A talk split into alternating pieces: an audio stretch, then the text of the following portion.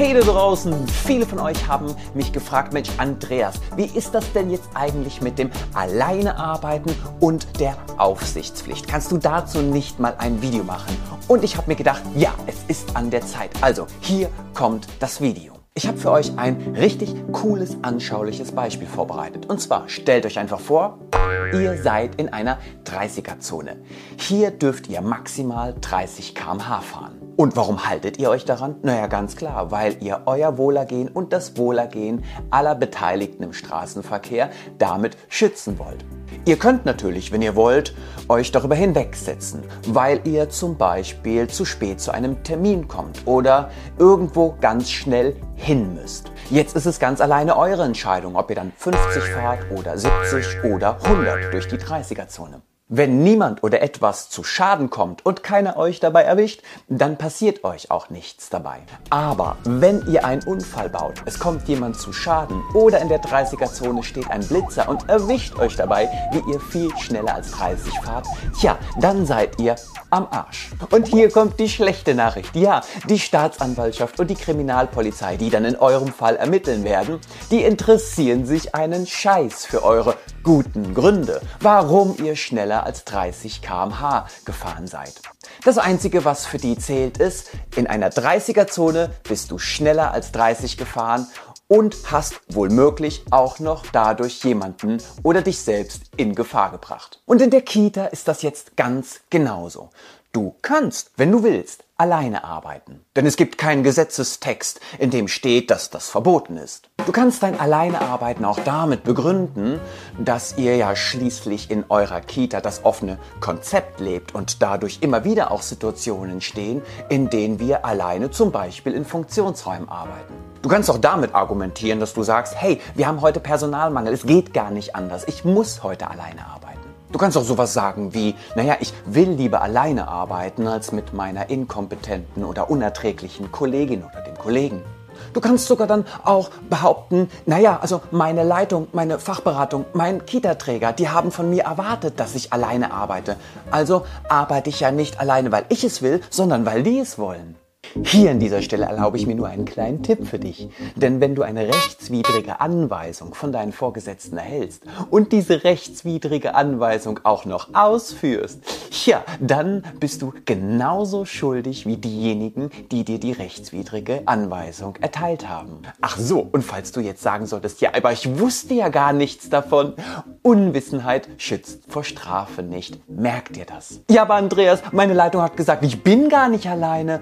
Die Hauswirtschaftskraft, der Hausmeister oder Frau Müller aus der Nachbarschaft, die sind doch auch im Notfall da. Wie auch immer ihr es nennt, welche Argumente, Gründe oder Ausreden ihr euch parat legt. Alleine arbeiten heißt alleine verantworten. Und in dem Fall verantwortet ihr euch vor dem Gesetz der Aufsichtspflicht. Das bedeutet also, du kannst, wenn du willst, alleine arbeiten. Genauso wie du in der 30er-Zone schneller als 30 fahren kannst. Wenn dann aber zum Beispiel einem Kind etwas passiert und die Eltern dann zu Recht eskalieren und dich anzeigen wegen der Verletzung der Aufsichtspflicht, ja dann wird sich die Staatsanwaltschaft und auch der Rechtsanwalt der betroffenen Eltern und die Polizei sich einen Scheiß für deine guten Gründe interessieren, weshalb du alleine gearbeitet hast, sondern lediglich dafür, dass du das Gesetz der Aufsichtspflicht verletzt hast. Ich bring's für dich nochmal auf den Punkt. Wenn du also in der 30er-Zone schneller als 30 fährst und damit dich oder andere in Gefahr bringst. Oder es passiert sogar etwas, dann bist du schlichtweg am Arsch. Warum? Naja, weil du die Geschwindigkeit in der 30er-Zone überschritten hast. Und deine guten Gründe interessieren hier niemanden mehr. Genauso ist es beim Alleinearbeiten. Du darfst, kannst, wenn du willst, alleine arbeiten. Aber wenn dann was passiert, es Eltern eskalieren und dich anzeigen und du letztendlich vor Gericht stehst und dann wird dein Fall sozusagen ermittelt von der Staatsanwaltschaft und der Kriminalpolizei und es stellt sich heraus, dass du nun mal alleine warst, dann hast du das Gesetz der Aufsichtspflicht verletzt und dann interessiert sich niemand mehr für deine guten Gründe und du bist schlichtweg ganz genau am Arsch. Jetzt stellst du dir wahrscheinlich die Frage, ja, aber Andreas, Mensch, dann bin ich ja, wenn ich alleine bin, auch in Pausenzeiten oder in Randzeiten oder mal beim Wickeln, dann bin ich ja immer in einer ja gefährlichen Situation, sobald ich alleine mit den Kindern bin. Äh, ja, genau, so ist es. Genauso wie du dich immer in einer gefährlichen Situation befindest, wenn du am Straßenverkehr teilnimmst. Und jetzt werden vielleicht die ein oder anderen da draußen sagen, wow, Andreas, du verbreitest hier Angst und Schrecken, das kann und darf so gar nicht sein, wie du das gerade hier schilderst. Und Achtung, meine Intention ist es natürlich nicht Angst und Schrecken zu verbreiten, sondern im Gegenteil, ich betreibe Aufklärungsarbeit. Es ist ähnlich wie ein Beratungsgespräch bei einem Arzt, wo es um eine wichtige Operation oder eine wichtige Untersuchung geht es gibt immer auch Risiken und Nebenwirkungen, wie bei der Einnahme von Medikamenten. Weder der Arzt in seinem Aufklärungsgespräch noch die Packungsbeilage bei Medikamenten, die über die Risiken und Nebenwirkungen aufklären, haben die Intention, Angst und Schrecken zu verbreiten, sondern es geht immer um Aufklärung. Und ja, leider gibt es da draußen ganz viele Menschen, die sich unglaublich schwer mit Fakten oder Aufklärung tun, weil sie dadurch entweder aufgrund ihres Systems Systems oder ihrer Position an Macht verlieren, dadurch, dass die anderen, über die sie Macht haben, plötzlich Bescheid wissen.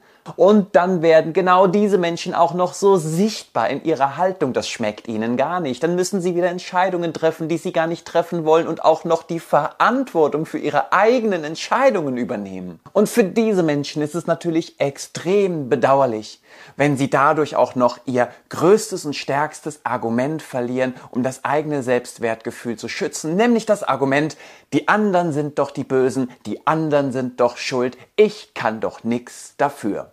Und ja, wahrscheinlich werden sich jetzt einige von euch da draußen so richtig über dieses Video ärgern. Aber hey, ihr seid ja frei. Und ihr dürft ja einfach so tun, als hätte es dieses Video mit all diesen Fakten niemals gegeben. Ihr könnt die Augen zumachen und weitermachen wie bisher. Und wenn das, was ich sage, ohnehin nicht stimmt, dann habt ihr doch nichts zu befürchten. Also arbeitet gerne weiterhin alleine oder erteilt anderen die Anweisung, alleine arbeiten zu müssen. Aber bitte tut mir einen Gefallen. Stellt euch nicht mehr dahin und erzählt den Menschen da draußen, dass euch die Kinder und deren Sicherheit und deren Wohlergehen sowie das Wohlergehen eurer Kita-Fachkräfte wirklich am Herzen liegt. Stellt euch nicht mehr hin und erzählt der Welt da draußen, dass ihr auf die Bundesgesetze, wie zum Beispiel das Gesetz der Aufsichtspflicht oder auch auf die Kinderrechte, zum Beispiel das Recht auf Sicherheit und Bildung, achten wollt. Und stellt euch vor allen Dingen als Führungskraft nicht mehr hin und erzählt den Leuten da draußen, wie wichtig euch das Wohlergehen und die Sicherheit eurer Kita-Fachkräfte ist, wenn ihr sie alleine arbeiten lasst und damit eure gesetzliche Fürsorgepflicht verletzt. Ja, und am Ende dieses Videos bleiben vielleicht noch zwei Fragen offen. Nummer eins, ist das, was der Crazy Dude hier sagt, wirklich umsetzbar? Ist das realistisch? Und ich sage euch dazu, natürlich, sonst würde ich doch dieses Video gar nicht machen.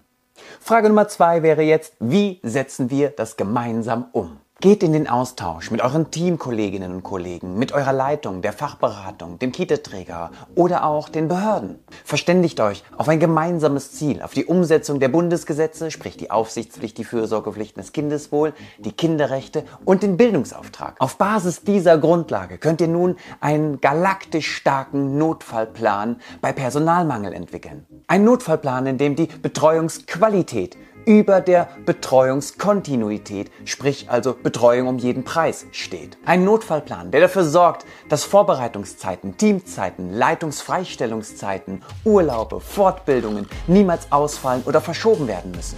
Ein Notfallplan, der nicht auf Überstunden, sprich also auf Überforderung und Überlastung der Kita-Fachkräfte aufbaut sondern ein Plan, der in erster Linie dem Wohlergehen der Kita-Fachkräfte und damit auch dem Wohlergehen der Kinder dient. Und wenn wir gerade von dem Schutz der Bundesgesetze wie die Aufsichtspflicht, die Fürsorgepflicht, das Kindeswohl oder von den Kinderrechten und dem Bildungsauftrag sprechen, dann landen wir unweigerlich und unmittelbar beim Kita-Schutzkonzept. Und das Herzstück eines guten Kita-Schutzkonzeptes ist nicht nur ein starker, unbesiegbarer Notfallplan, sondern es ist die Tatsache, dass wir nicht nur die Kinder beschützen, sondern auch die Beschützerinnen und Beschützer der Kinder, sprich die Kita-Fachkräfte. Und gleichzeitig widmen wir uns in einem guten, starken Kita-Schutzkonzept der Haltung und den eigenen Werten. Denn jeder Notfallplan, jedes Schutzkonzept, Jedes pädagogische Konzept, alles, was wir an Regeln und Absprachen erarbeiten und entwickeln, basiert auf den Menschen, die genau diese Werkzeuge, diese Tools, diese Dinge, die wir ausgearbeitet haben, benutzen und mit leben können.